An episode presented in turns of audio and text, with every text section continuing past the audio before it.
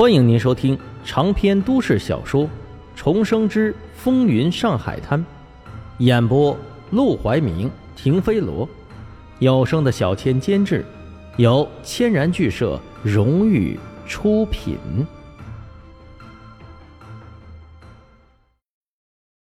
第三十六章，看走眼的窝囊废。话音刚落，文瑶浑身发抖，一路小跑便没了踪影。沈梦生也没有追他，对付一个十八九岁的姑娘，他还下不了狠手，但是也不能就这么放过她。如果他还有一点良心，这番话就足够折磨他的了。回到家，沈梦生特地去厨房看了一眼，果然，缸里放着的还是糠子面，灶台底下别说鱼肉了，连新鲜蔬菜都没几根。早上，他和钱美玲说的那些话都白说了。一家人穷惯了，根本舍不得花钱。没办法，他只能亲自上街买了些肉菜米面的，堆放在厨房里，又专门给沈广川买了两瓶酒，这才出门。等到晚上，沈广川等人陆续做完活回到家，钱美玲一进厨房就发出了惊叫：“呀！”这是谁买的肉和菜？要死了呀！这么浪费，又不是过年，买这么多做撒了呀？沈宝和沈如月听到这话，连忙跑到门口探头一看，顿时满眼放光，口水都快流出来了。肯定是阿哥买的，一早上还说要改善生活，阿哥发财啦！沈广川呵呵的笑着，我就知道这小子是有出息的。哎，就是不知道啊，他在外边做什么，可被别人骗了，走了歪路。哎呦，弄就瞎操心，阿生比你聪明了，阿宝就是他救出来的，弄怕啥了呀？很快，热腾腾的红烧肉就出了锅，一家人像过年似的，又吃米又吃肉，幸福的一晚上，欢声笑语就没停下来。另一边。沈梦生溜达着来到周老板的饭馆，直接进了厨房。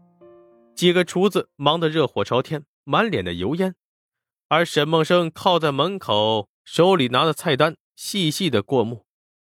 浓油赤酱，全是老上海的本帮菜，放在几十年后，也许也要称赞一句正宗。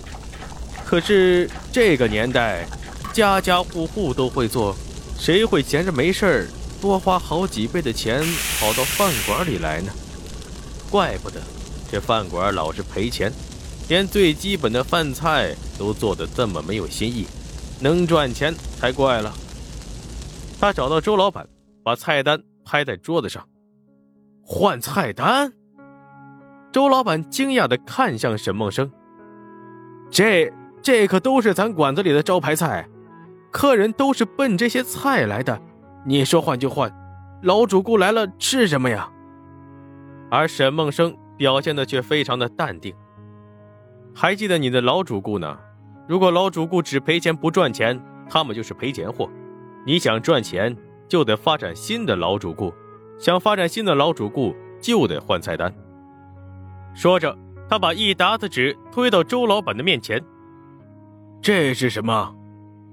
周老板不解的拿起来一看。眼睛都睁大了，这，这是菜单，怎么这么多？这这都是些什么菜啊？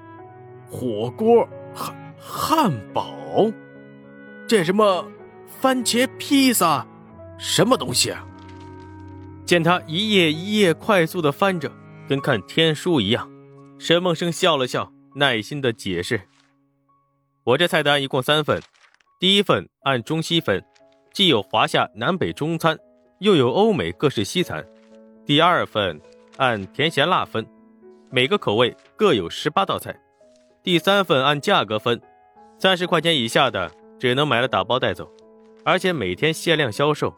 三十块钱以上的可以在大厅就餐，但要进包厢必须三百块钱起步，还得另外付服务费。周老板听得一愣一愣的。西餐，你搞什么？谁会做西餐？我可请不来洋人厨子。请洋人干什么？我就会。沈梦生弯着嘴角，自信的一笑。东南西北海陆空，包教包会，还免费。跟我合作，周老板，我保证你不后悔。周老板哑然的看向沈梦生，已经惊得一句话都说不出来了。听着，明天你多招十个厨子，我从里面挑出八个重点培养，另外两个专门做小食。从明天开始，我会特地拿出来两个小时的时间给他们上课，为期一周。培训完，就翻修装潢，换个牌匾，重新开业。每月至少十万，你一半我一半，咱们一起发财。和周老板商量好了培训厨子的时间和计划之后，沈梦生就离开了饭馆。周老板走到窗前，朝楼底下看去，果然那俩小子正在楼底下等他。一见到他，就点头哈腰的迎了上去。沈梦生揣着大哥的脸，端着架子，大步流星的走在前头。那俩小子一溜烟的跟在屁股后边。周老板感慨的摇了摇头，听说这小子去黄振义那之前，还在到处借钱，想捐个巡捕房的差事，结果差事没买到，还把家里人给搭了进去。本以为走投无路了。谁知道一个月过去，竟然咸鱼翻身，不但当上了黄仁义的秘书，还跑来跟自己无本万利的谈生意，竟然还收起了小弟。年轻人不可小觑，不可限量啊！今晚是最后一次机会，如果你们还那么怂，咱们就此分道扬镳。你们回去继续做你们的小偷，我呢？再去物色别的人手，记住，我只等一个小时。一个小时之后拿不到一千块钱，你们也不用再来了。啊，是是是是。小张、小陈满头大汗，紧张的舌头都不利索了。刚才沈梦生又交代他们一个老板的必经路线，甚至连藏身的地点都帮他们踩好了。只要他们把脸一蒙，一个捂嘴，一个抢钱。拿了钱就跑，什么都不用他们干。按理说没什么难的，可他们就是紧张，就是害怕。去吧。沈梦生瞥了他们一眼，心里也是有些没底。万一这两小子今晚还是这么怂，他怎么办？难道真的放弃他们？不管是今天晚上这位老板，还是昨天晚上的宽大老板，迟早。会被他们捅出去。黄振义要是知道手下吃里扒外，他不管有几条命都不够霍霍的。所以，沈梦生抱起胳膊靠在电线杆上，看着面前墙壁上贴着巨大的陆兰春的海报，眼中闪过一抹冷色。如果他们没这个本事，自己就只能下狠手，斩草除根，永绝后患。时间慢慢的流逝，沈梦生看了一眼远处的时钟，还差五分钟就一个小时了。根据那位老板平时的习惯，早就已经穿过那条巷子了。